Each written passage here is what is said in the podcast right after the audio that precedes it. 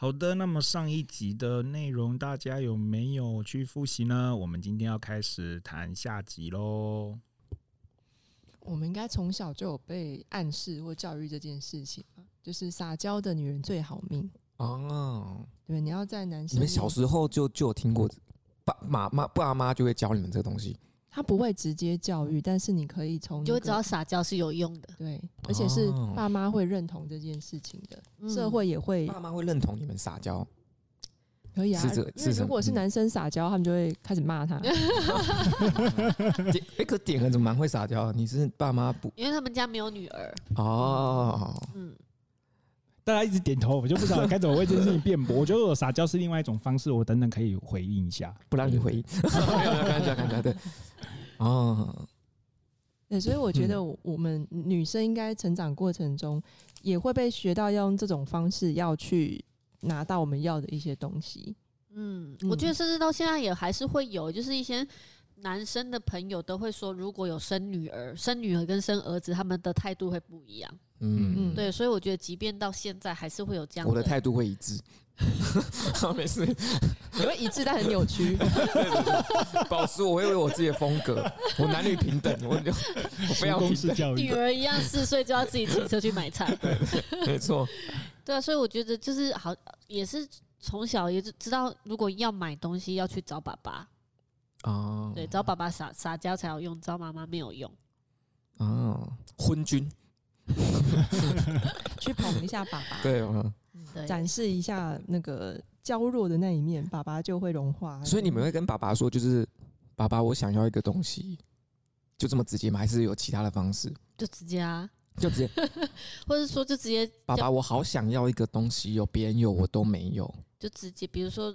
小时候最喜欢就是去超商嘛，就会就就叫爸爸带我去超商，那他就会知道我想买什么了。哦，对，哦，就你刚才讲说你想去超商，爸爸带你去之后，他就会顺便问你说，所以你要买什么？但可能前提可能要先去，就是帮他。捶背一下啊，哦、捏个肩膀啊，然后他就知道你想干嘛。你有别有用心，对，有什么要求吗？这这这个是还算有付出劳力的，有有那个对那个对价的，有交换的。有一些是那一种，呃，像有一些女生就是，呃，譬如我们举刚刚我们呃来录音之前，我们去买咖啡嘛，嗯，对，然后那时候我就拿两杯咖啡，其实我觉得很烫，嗯，那我。就想说，到底要不要请这两位？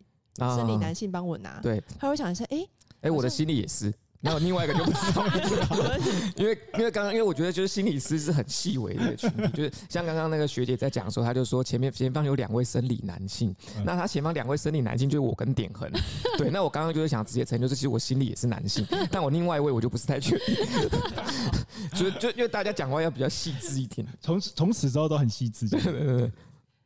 哎，好，所以我刚刚 讲，对对对，我刚刚讲那个是，哎，我刚刚就是那那拿两杯咖啡，我想说，哎，其实我好像可以请对前面那两位帮我拿一下，那我有几种可以请你们帮我拿的方式，对，就是我可以让你们注意到说，哦，我很娇弱，就是。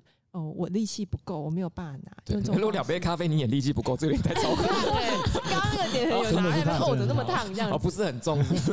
对，我刚刚一边走一边心里就在默默想这件事情，说，哎，其实我现在好像可以有一种方式是显示我现在很娇弱，让你们注意到我很娇弱，你们就会主动过来帮我了，我就不用开口了。对，对，这是一种方式，但是我也可以就直接呼唤你们俩，我说，哎，过来帮我拿一下。对对对对对对对，我被烫死了这样子。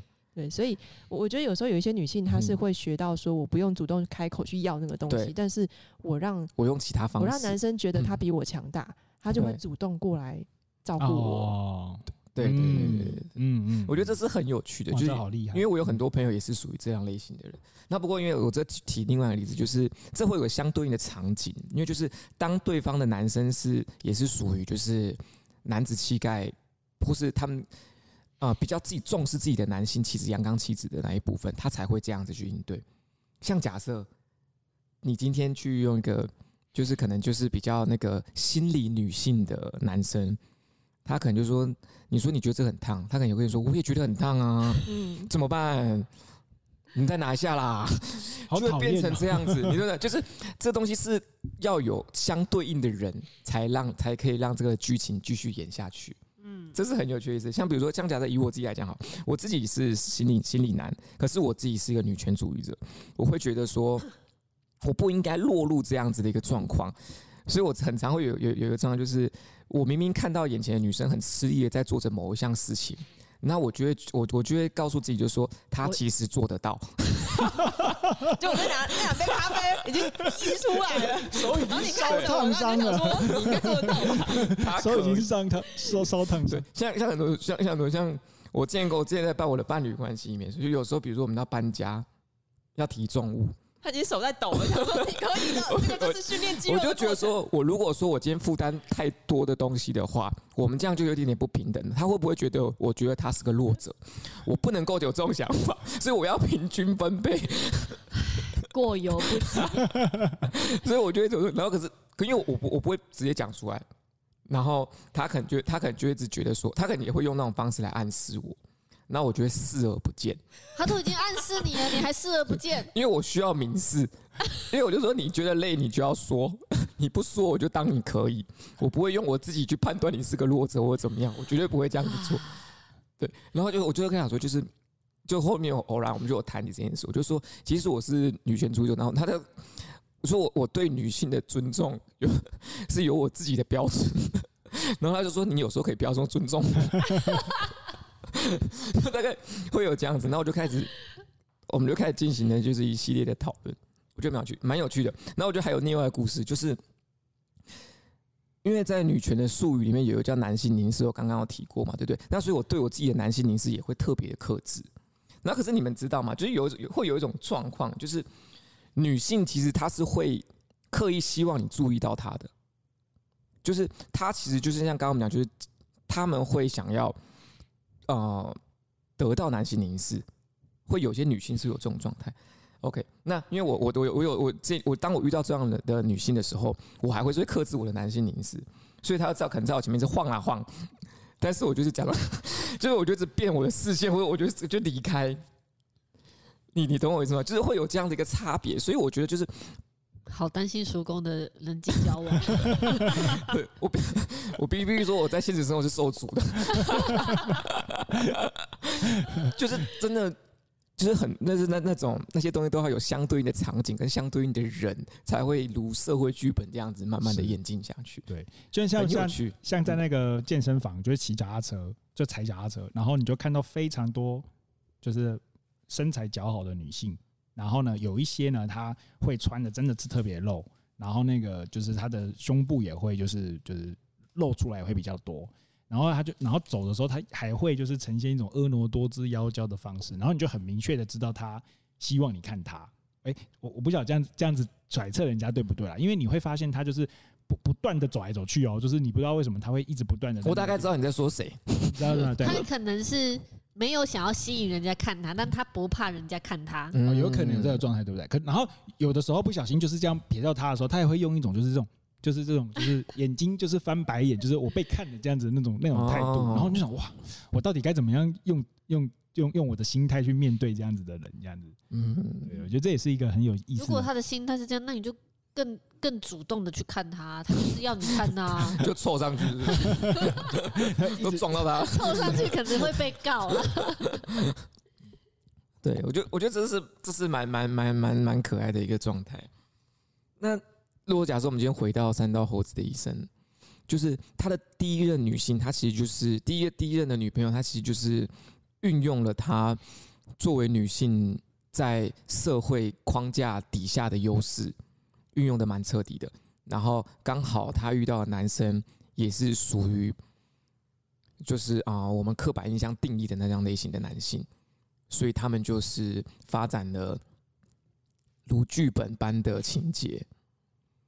对，那哎，大家周边有这样子的朋友吗？你是说像第一对情侣，第一任女性对，女性还是男性？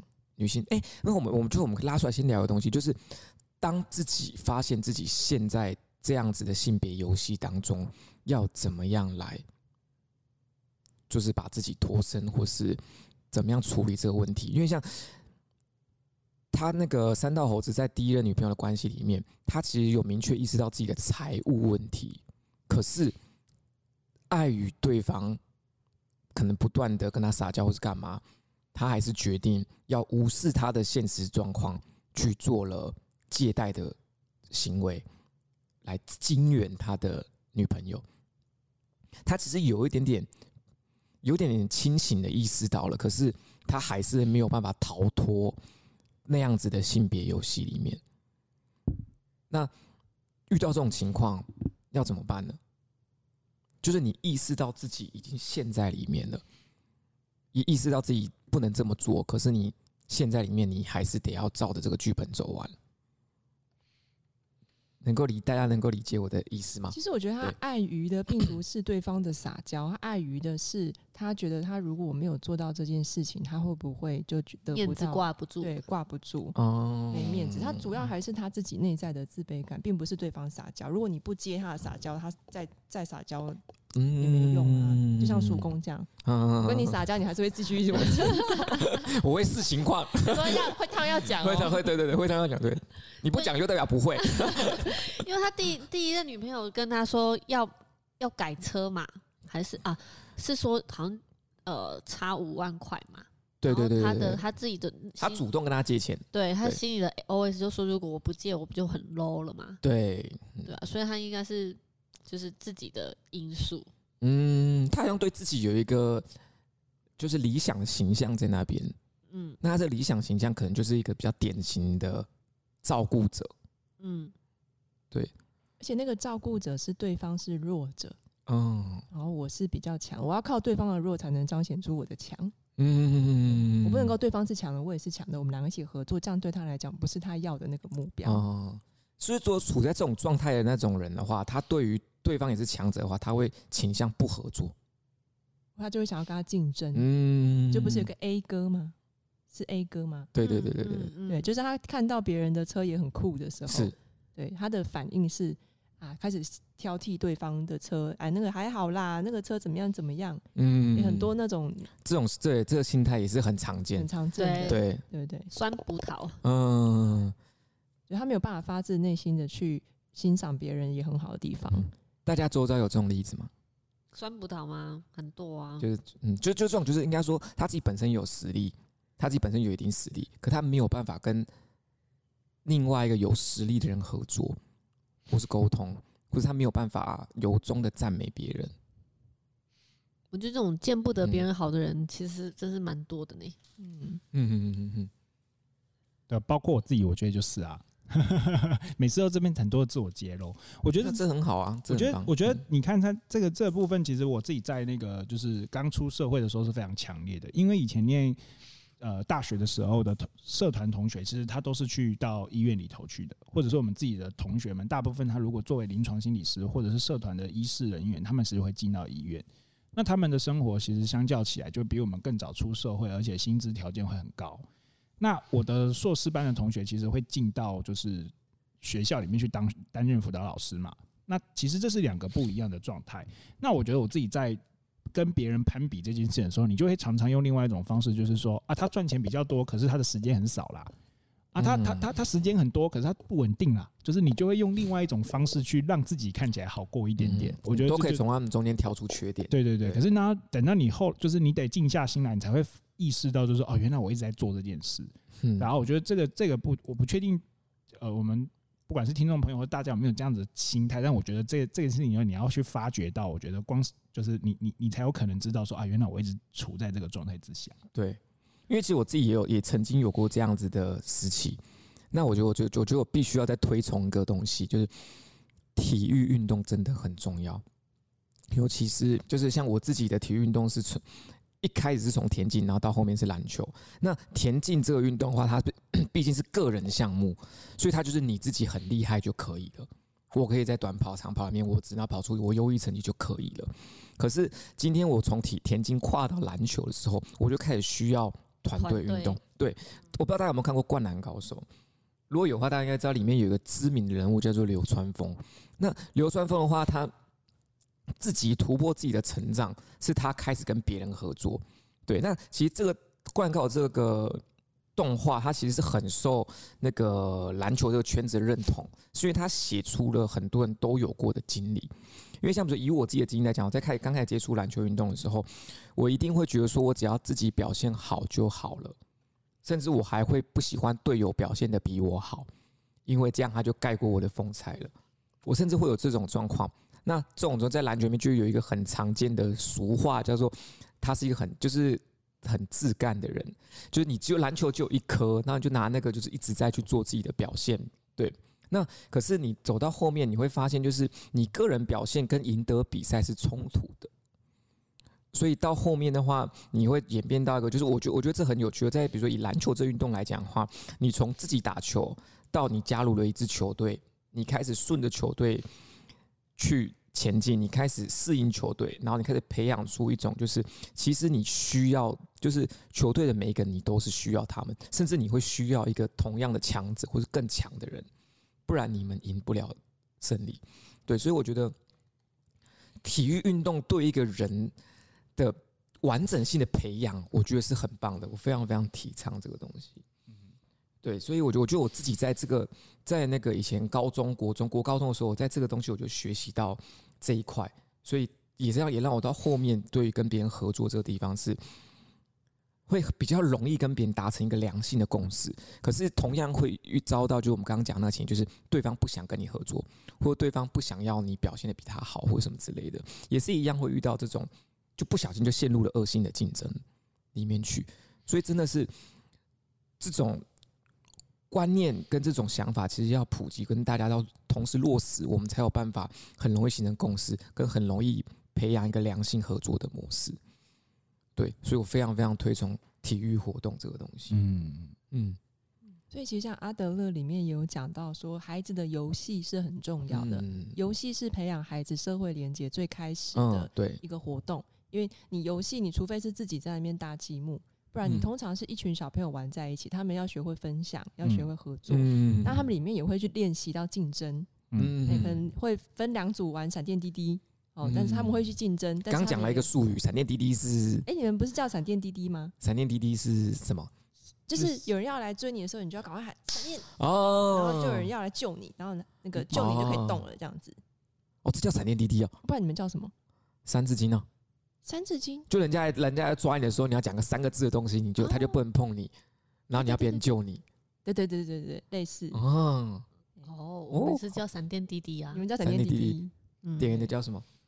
红红绿灯吧之类的哦，红灯，然后就要被那黄灯呢？他过来 没有没有黄灯，对不起，叫红灯是不是？然后那你就不能叫红绿灯，就那人家真的是红灯跟绿灯，红绿灯是救你的人会说绿灯哦，拍你一下就绿灯，对对对，红绿灯也有，你看这是互助嘛，就是我们要互相帮助，对对对对，然后但是又会有一起遇到危险，嗯，对你就会去练习这些呃竞争合作。然后解决危险，团体合作这样子。嗯嗯嗯，这好重要。嗯，亮亮要不要去参加一个玩红绿灯的团体？他们他们现在可能是有新的新的游戏，可是我觉得他们现在现在这个时代的小孩真的很少，因为他们都玩手游了。对，他们太多，嗯，太多就是虚拟的东西去占据他们的生活，所以只剩学校的。跟同学的相处，你才有那个团体生活哦。对，下课回来，因为他有独生女，所以下课回来几几乎都是自己一个人做事情。嗯，所以现在小朋友中堂下课会跑出去玩吗？会，他们会去玩什么？嗯，他们他们学校有一起玩手游，不行啊，不能带手机去。他们以前比较可爱的是，他们会呃学校有个假的草皮，他们会去那边玩倒立。对，然后他们学校有一个三层楼高的溜滑梯，然后他们会跑，就是下课就冲去那边。现在小朋友都玩难度这么高的游戏吗？他们去玩倒立。对，就是他们会揪一揪，一起就是两两三个比较好的小女生，然后就一起去，就是下课就去玩这样。哦。那我想问，捉迷藏有什么？有什么可以培养什么能力吗？因为刚刚说就是，比如说闪电滴滴跟红绿灯、三字经，他们是可以培养互助、互助嘛，然后团队意识。对，那捉迷藏可以培养什么？智力吗？肌肉耐力，肌肉 可以藏在一个就是，所以蛮培养耐耐心的，蛮培养的，就是你要在地方躲着。哎，应该是说培养耐心。对，要培养耐心。小时候我们跟亮亮玩的时候，就会故意不去找他，等待。对，然后他就会，你这是不想跟他玩，你明天不想跟人家玩，然后他就会紧张，怎么都没有人来找我，然后他就故意发出声音。啊，给你点线索。对对对，他怕他怕被遗忘了。你说他嘛，他自己啊，对对对，因为我们就故意不去找他。是是是，应该是这样讲的，就是其实游戏本身才蛮看那个小孩子在过程当中体验到什么，所以他学习到的东西通常要跟他体验到的有关。比如说他体验到这，哎，可是我们是不是可以设一个目标让他去体验？认真说，这样比较不好。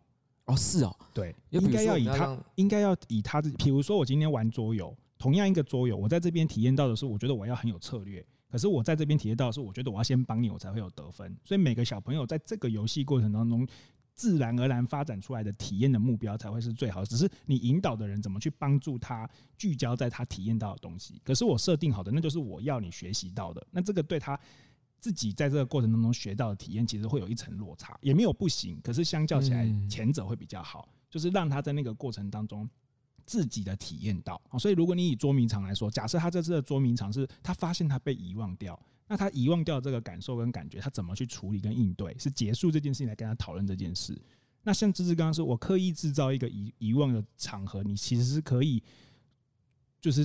透过一些声音来让我注意到你的，这也没有不行。可是会相较起他自自然而然的一个缺乏去补足的那个过程来说，他会自己以他自己的议题会比较适，会比较好。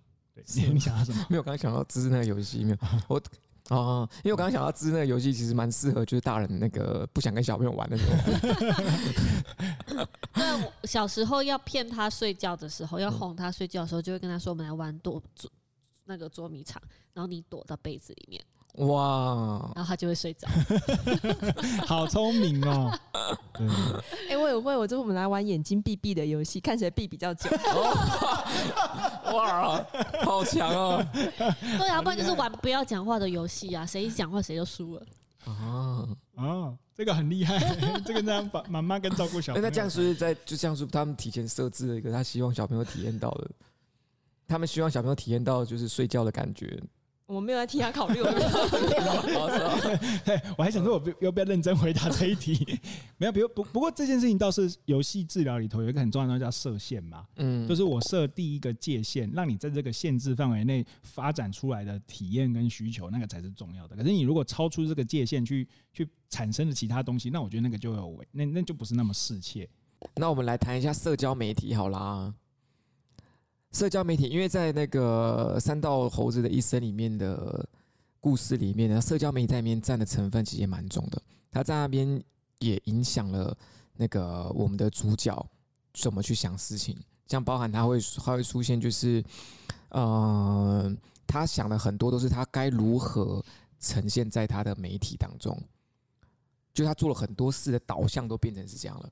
我今天做这件事的目的是，我要假设我赛车，我赛车的目的是因为我想要让人家拍到追焦照。那收集到追焦照的目的呢，是因为追焦照多可以证明我在那个赛车圈里面的地位。那同时，好看的追焦照我就可以发到我自己的社交媒体上面去，博得大家的关注，追踪人数更多。对，所以好像社交媒体现在在这个过程中，就是无形的影响我们做事情的动机。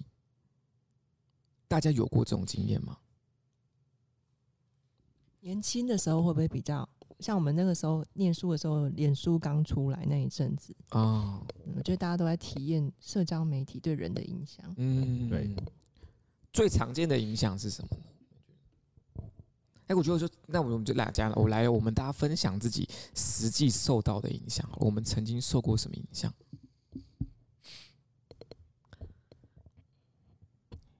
点很有吗？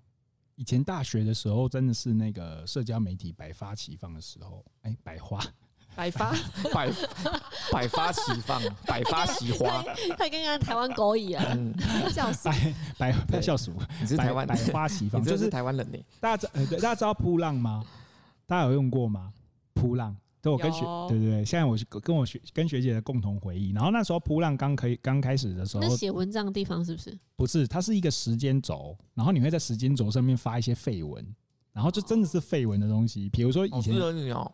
对，可是没有那阵子是大家都很疯狂那件事情，就是你会在比如说十一点四十九的时候就说吃饭了，就就留着一个东西在那边，然后十二点过的时候就说踩线，呃，类似这样子的状态。对，然后后来有一阵子扑浪就可以跟 FB 就是做联动，然后我最近就是会跳出那种十二年前、十三年前的那个，我就看常常看到说十十十二年前的今天，就是他就说那个伍佰的歌好炫哦，然后在在隔天就说。那个陈绮贞的歌真好听，就很多这种。原来这种一句一句的，就是 对对对，就是跟普浪合在一起的这样子。可是我觉得那时候有一个很重要的东西，是我觉得是就是在找一种普通感，就是对我来说是找一个朋友，是不是大家跟我现在是一样的，然后状态是一样的，我可以感受到我跟别人同在这件事。可是这件事情，我觉得随着就是越长越来越频繁的发生的时候，就会发现，就是我其实没有那么想要跟别人。讲这么多事情，然后也啊也不想要那么多。我做做那句话，嗯，存疑。叔公比较特别啊，因为他真的是收我太多讯息。我我觉得不止，我觉得大家他刚刚咬牙切齿。我觉得大家反应应该都一样。对啊，像点恒昨天跟我说。就是谢谢我包容他，我说我没有在包容你啊！你就突然冒出这么一段诡异的话呢？没有，前面跟我讲了一些事情，然后后来跟我说谢谢我包容他，我说我没有在包容你。我确实是蛮常打扰三位的，而且都很突然。就我我觉得就是像刚刚点刚刚讲的脉络，就是你以前你以前会希望普通感，就希望他人与你同在，嗯，但你现在慢慢不需要了，嗯。但是我觉得你这不需要，是因为大家开始渐渐不理你，不是你不需要，你是被迫放弃这个需要。哎，我觉得这件事情也是很很有意思，是就。我不太确定现在谈这个合不合适，因为比如说像现在会有限动 IG、FB 这种东西，它其实都是有点类似的状态。然后我觉得其实发那些东西，你并不是我啦，我自己并不是要给所有人看的，我是希望某些人他去看到这些东西。可是他在透过公开的场合的时候，我好像不用这样指明。有的东西叫做自由设置。限动可以吗？限动可以啊，限动可以，限动可以。就你可以设定给你想要给哦，自由啊，自由设置，对对对对。那他就要抓好多自由了呢。对对对，因为 没有对，因为他其实想要公布给，就是他只只不想给一个人看。可是他想要给那个人看，他可能不想要让他知道他是有设置有的，是是。他想要让他不经意的看到。对，哦，这么细微啊！你们没有这样子，你们真的好细微哦。不，哎，我以为这是大家常见的状态，因为我的来谈者是会来跟我讲这个心态，然后我就会很能同理他这件事。比如说，我今天会讲一件事情，就是呃呃，比如说打比方，就是呃，世界上面就是会有这样子的人，才天天才会就是一直下雨，类似这样子。然后其他人看到就会一直在问说谁啊？到底是谁啊？然后说没有啦，没事啦，就是就是你就要呈现这个状态。可是当事人一定知道，当事人一定知道你在说他，就是就是我让你的天气下雨。可是会不会他没看到呢？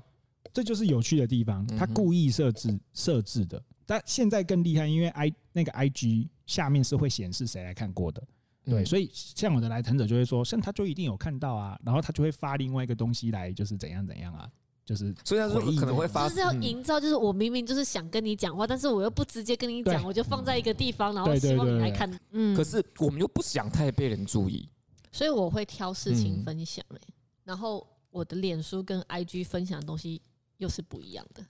就是脸书，我觉得它已经变成是一个行销的管道了。嗯，对，就是上面 po 的都是好的那一面，或者是说，就是想要被大家看到的那一面。但是实际生活的状态是比，当然可能点痕会比较，对，但呃，我觉得比较难去看到一个人他实际的状态是怎么样。在脸书上，对，在脸书上，脸书上充斥了太多太多虚假的东西了。嗯，对，所以脸，毕竟芝芝收到了很多那个 奇怪人的邀请，对，然后脸书上又太多的朋友，那很啊，对，对，又很多是网友，嗯嗯，那我就不想，就是根本没有没有实际聊过天的啊，他来加，然后你知道说哦，这个是朋友的朋友，嗯，对，所以其实我在我脸书上在加有的加好友的那个，我会看说我们共同好友是谁，如果这些共同好友的。亲近程度跟我不是很高，我其实是不会不会加他的。嗯，对。那但是有些就是，嗯，你你又不得不加他，但是你就真的是跟跟他没有很熟。对，哦，我觉得只是讲到这其实蛮重点，就是我觉得社社交媒体它其实考验的是我们想要如何呈现自己。对啊，对。那刚刚只讲的就是，其实社交媒体你家人太过于广泛了，我们熟悉程度不一，跟我想要对你透露的程度也不一定。嗯，那我今天真的想要对自己，就是我想要抒发一些我自己的事情，但我又不想要不相干的人来问，那这时候我觉得卡在一个，就是我到底要发不发？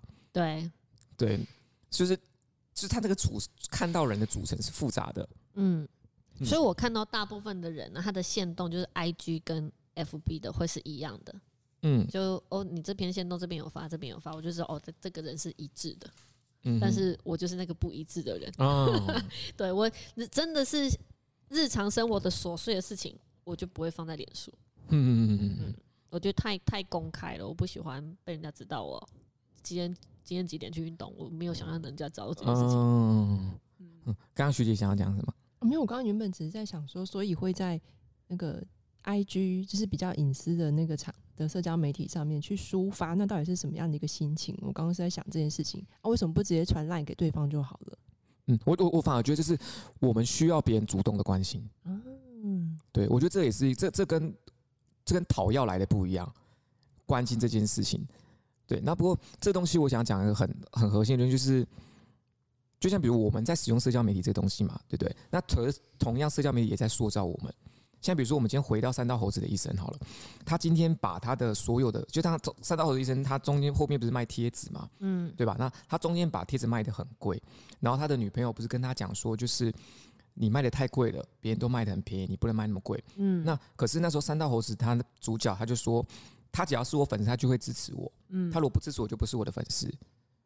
对，他就有这种心态，就变成说，他把顺着刚刚芝芝那个逻辑哦，就是我们的那个。I G 里面，其实我们的社交软体里面是充斥各种不同程熟悉程度、认识程度不同的朋友，有可能有自由，可能有陌生人，可能有等等。对，那他今天把他们全部单一都视为付钱该用钱支持我的粉丝，他今天他的交友的跟人际关系建立的价值观就扭曲了。嗯，所以他到后面中间不是后面不是有一幕，就是说那个他的朋友出车祸在医院，可是他却不去看人家。嗯，然后呢，他在跟别人借钱的时候，他是很直接的，是觉得说你是我朋友，就要借钱给我；你不是朋友，我不会不敢跟你提的。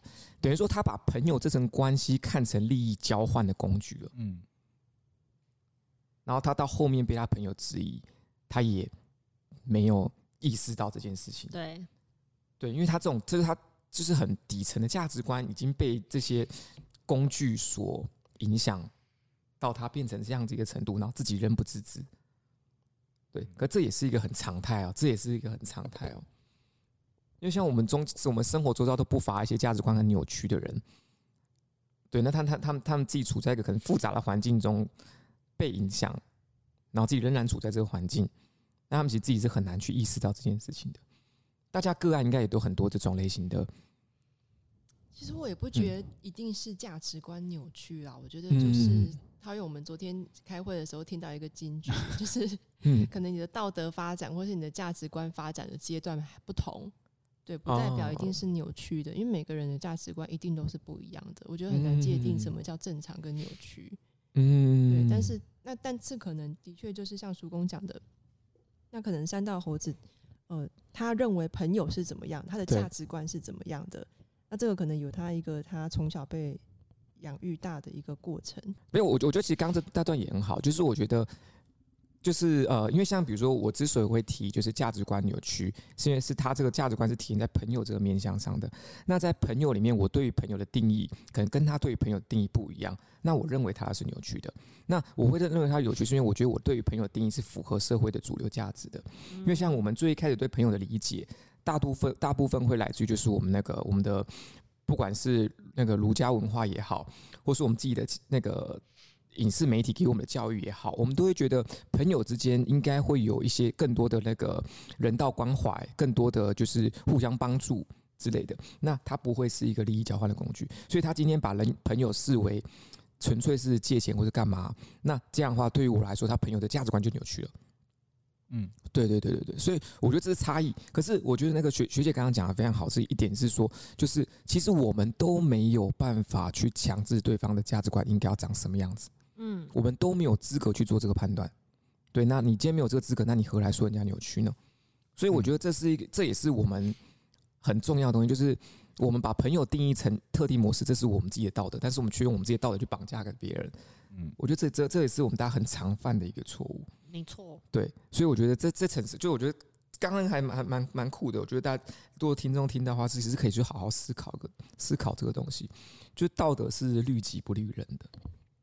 嗯，这是一个很有意思的东西。嗯嗯嗯，就你只能用道德来规范自己，但是你不能强迫别人要展现什么样的道德样貌。对，认同。所以我觉得这是一个很有很有意思的、很有很有意思的沟通。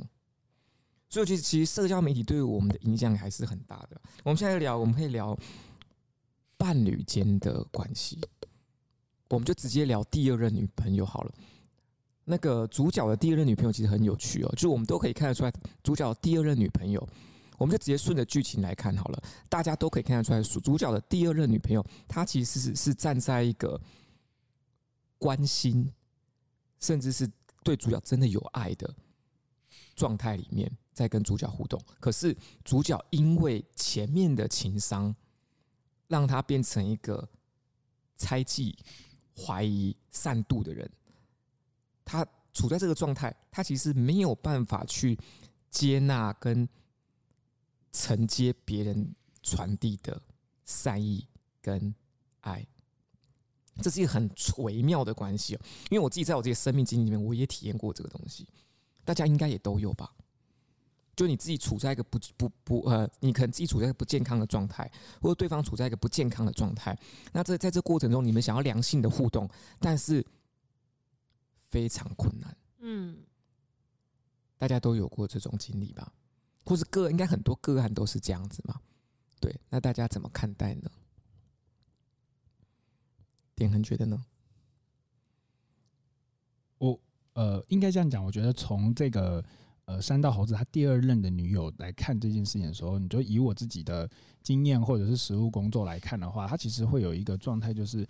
我过去的经验确实会影响我现在看待人的真实的样貌，可是他也很显然的，就是我现在看见的这个人，他其实是我的经验所致的，就是真实啊，sorry，他只是我经验所看见的一个一个现象，可是他到底是不是那个人的真实，是是是另外一件事。所以其实，在关系里面，我们其实过去也都很多次讲，就是说我们现在对于眼前这个人的。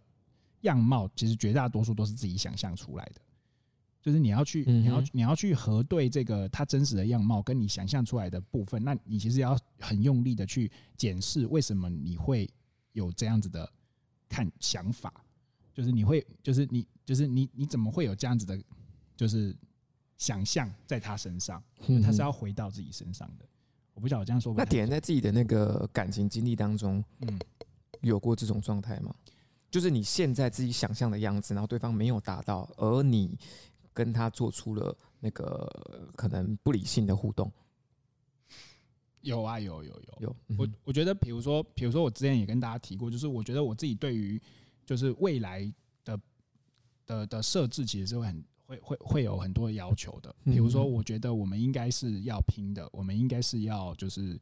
做一些不一样的事情的，所以当你去选择当当就是一个稳定的工作，或者是他看起来好像对你来说是相较于比较安心的工作的时候，其实我会对这件事情是不谅解的。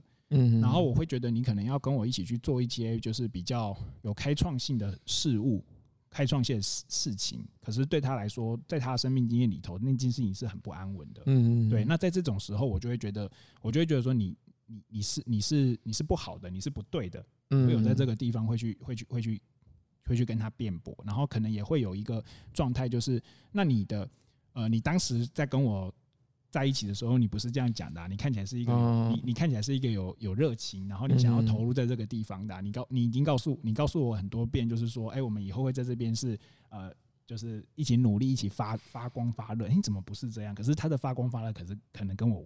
完全不一样，这样子。嗯，点横提的故事啊，是比更多是偏向那个呃，在事业或是职涯上选择的价值差异，嗯，对吧？那可是我们的那个在三道猴子里面，他们是对于不忠这件事情有很强烈的，就是包含就是在意啊，或是质疑都有，甚至不管不不听对方解释的。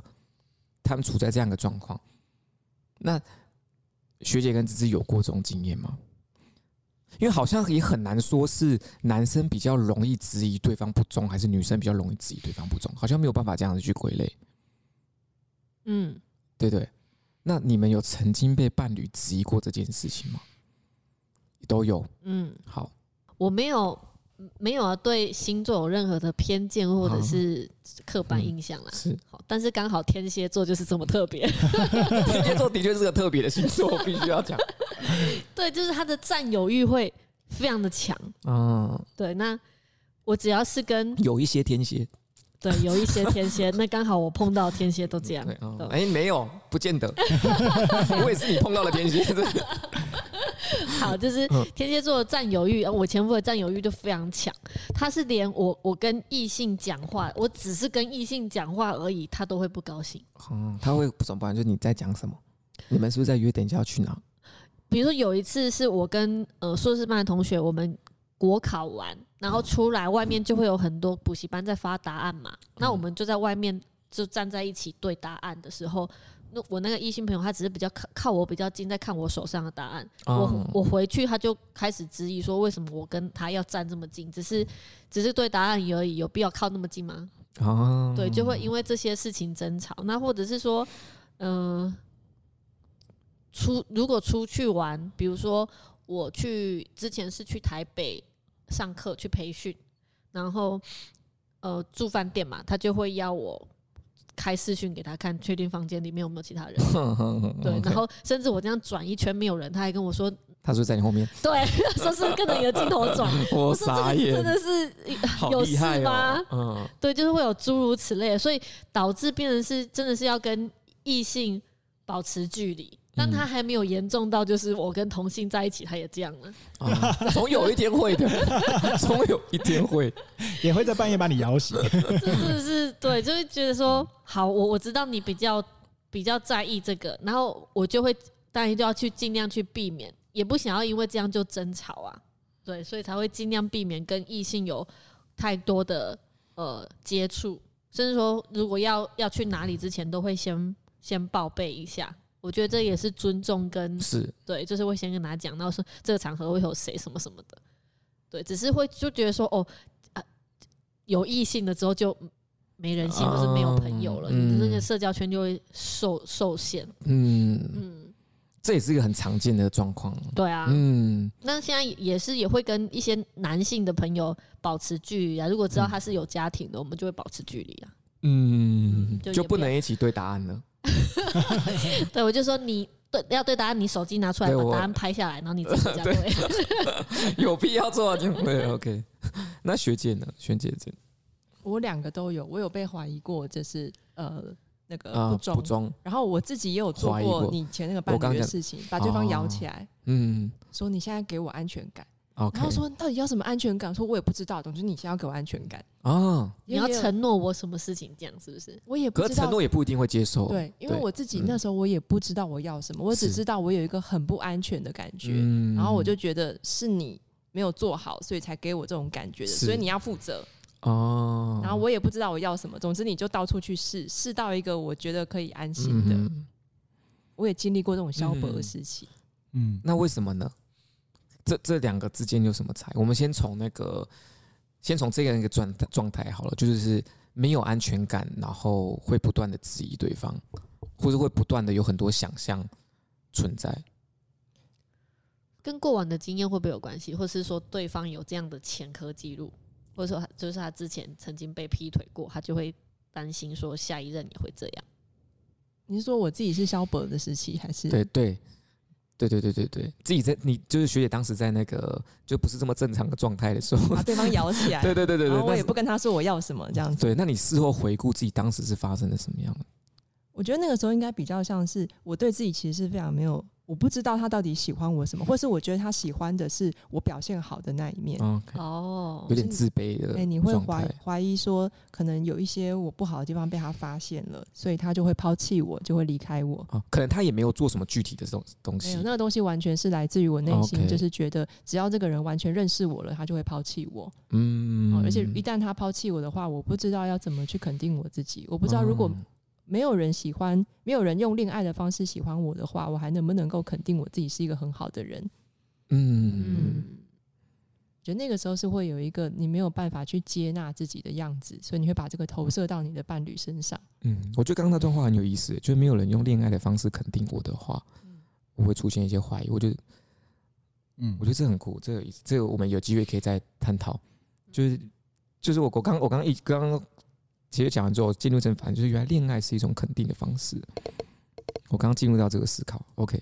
有一个人会觉得你是那么那么一个特别的对象，到他可以跟你做出这个承诺，你会有一种很强的被肯定的感觉。对，嗯，所以那那个时候会有那个消薄状态，也是这个样子。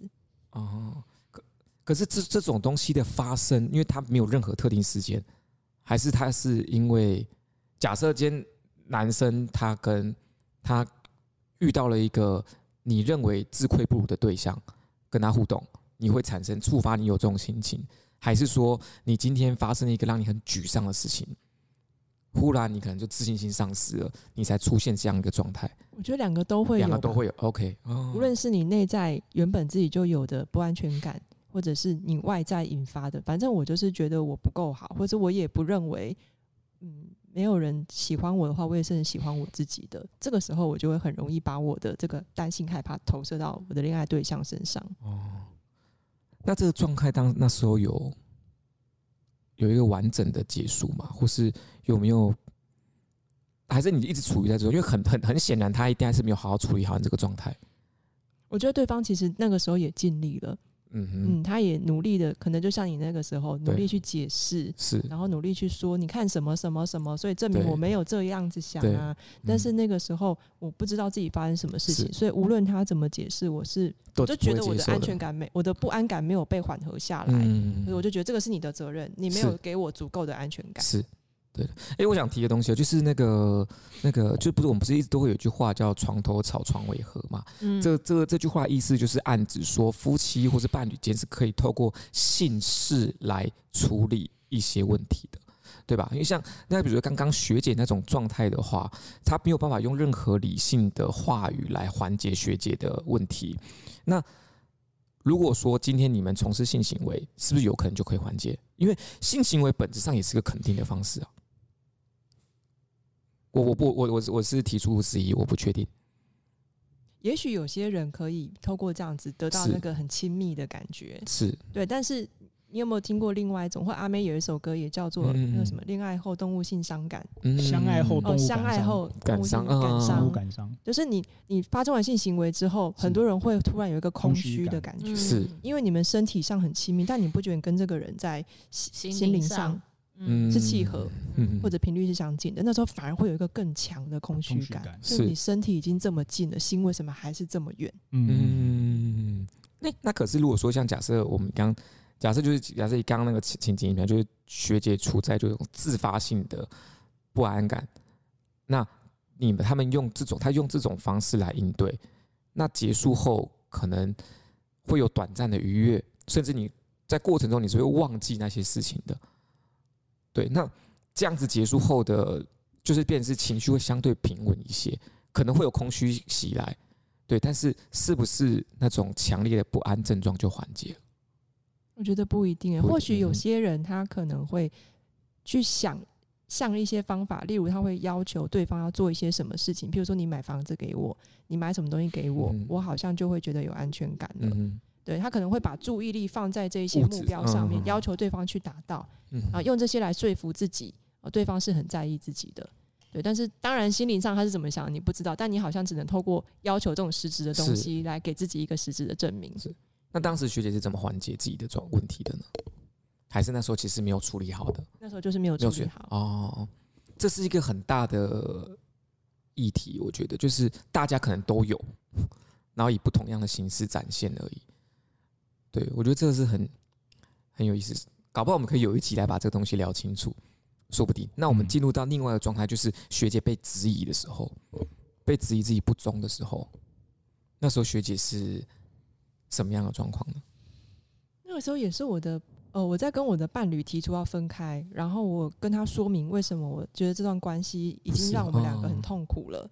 呃，但是他否认这件事情，然后就也是把他把这件事的责任去变成怀疑，说是不是我有新对象哦？对，矛头指向新欢。哎、欸，我觉得好像蛮多男性，哎、啊欸，就是女方在跟他们。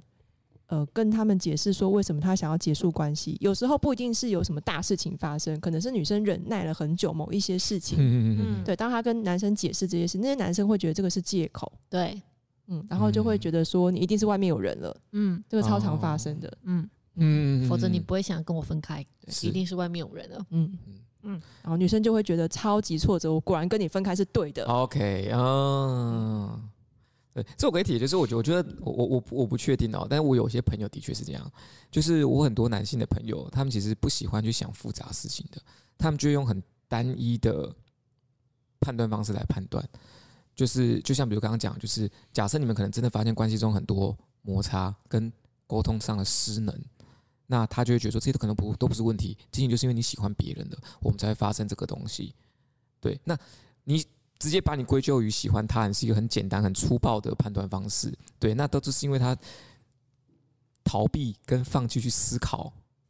刚刚我们提的为什么沟通问题，嗯，为什么关系问题，为什么价值观上有差异，他放弃思考这些事情。因为像比如说，以我觉得我爸就是这种类型人，我爸是属于那种那个，虽然我多次在节目上讲我爸坏话，但嗯，还好爸爸不会听这个节目，对，爸爸不听，爸爸因为爸爸不喜欢思考复杂事情。对，因为我爸也是一个很，呃，判断东西用的标准都会非常武断的，也是这种人，所以他就是一口咬定什么就是什么，他不听你的脉络化的解释。我爸是属于这样类型的，在各种不同样的沟通场合下常常发生。对，那我觉得男生有很多很很多时候他们会放弃思考，或者不想去思考自己短暂短就是没有办法短期理解的事情。对，我自己身边很多朋友是这样，点了应该也有很多朋友是这样。嗯，点是这样吗？你说，其实三道猴子的后来第二任，他就是用这个方式结束关系的、啊，嗯、因为他就开始猜，他就猜猜猜猜测对方是是不是就是外面有人啊？是那这个方式是最最容易也不最不用去想，就是我需要负什么责任的一个部分，就是我不用把事情回归到自己身上来。嗯，对，这是也是一个很常见的伴侣问题啦。对。可能听众可能自己或多或少都会有发生。那我觉得三道猴子他的这个东西之所就是他的经历之所以精，对，不能说精彩，就是呃，给大家有很高的那个同感。对，嗯，是，也就是来自于就大家可能都或多或少都有一些共类似的经验。对，那我他的他跟他女朋友，我觉得他跟他的不管是第一任或第二任的伴侣。在赖上面的对话，大家也都非常熟悉，对不对？大家是不是或多或少都也有出现过这这样类型的对话？我觉得他的对话很讲好听点，就是直男，就很很直觉性。对，是，对，就是他想什么就讲什么，就是会有一点感觉，就是世界都是绕着他转，他根本没有去思考，嗯，为什么会发生？对，是，嗯，对，的确。点和呢？点，我觉得第一任真的是蛮常见的，呃，两个任都很常见，两个人都非常常见。那第一任，我觉得在我自己的在我自己的关系里面的时候，其实是比较像第一任的。然后刚刚在在问那个，哦，你有遇过第一任这种关系哦？哎，不是不是，我的意思是说，你会相信这件事啊？你会相信他给你一开始的所有所有的答案？就是你是相信？哦，我我我觉得补充一下，就是比如说刚刚说有没有互相怀疑、背叛这件事？我觉得在我自己的关系里面是没有，因为我的我的呃。第一任跟他的他就是我就是他的第一任，他就是我的第一任。然后我觉得我们两个对于关系里面的那种看法是非常类似跟一致的。就是我们进到关系的时候是很很相信彼此，就是就是这个样子。所以我们其实不会有什么猜忌跟怀疑，反而是到后面的时候，对于就是就是你你自己未来的目标或什么，就是你是真的开始发现那些事情是不一样的，嗯，然后你才没有办法继续下，才才没有办法继续走下去。对对，所以那个部分的话，我倒是没有。所以后来就是想说。反而是我刚刚原本要说的那个故事，给我带来的影响是比较大的。我反而会很多这种就是猜猜忌跟猜疑，就是我觉得那个东西是可能不是这样，你你不一定在，可是它不会发生在我跟伴侣的关系之上，这样子。对，比较像是这种感觉。OK，嗯，我觉得我觉得就是应该说，我我觉得如果说到现在我来回看《三道猴子的一生》这部片子好了，它其实映射了很多的议题。那很多议题它都只是一个开头，没有办法好好的把它梳理清楚。那我觉得，尤其是在伴侣互动这件事情上，对，我觉得说不定我们之后可以出集来讲，就是安全感这件事情。嗯，就伴侣的安全感这件事情，因为这也是那个嗯，大家都希望在关系中得到的东西。嗯，可是却不一定有，甚至有很很更多的可能就偏向可能自我安慰啊，或是什么。所以我觉得这是一个很有趣的议题，我觉得我们可以放到下次可以来聊这个东西。嗯嗯。好，那我们今天三道的猴子的一生呢，就是他点出了很多我们以后可以发展去深入的话题。这都是非常棒的。好啦，那大家针对三道猴子一生还有什么想补充的吗？没有。点很感觉很多话想说，或许未来可以有更多深入探讨的部分，这样子。你们好像老高哦。嗯、我们吗？为什么？但我们专门会做一起为大家讲解的。哎，对。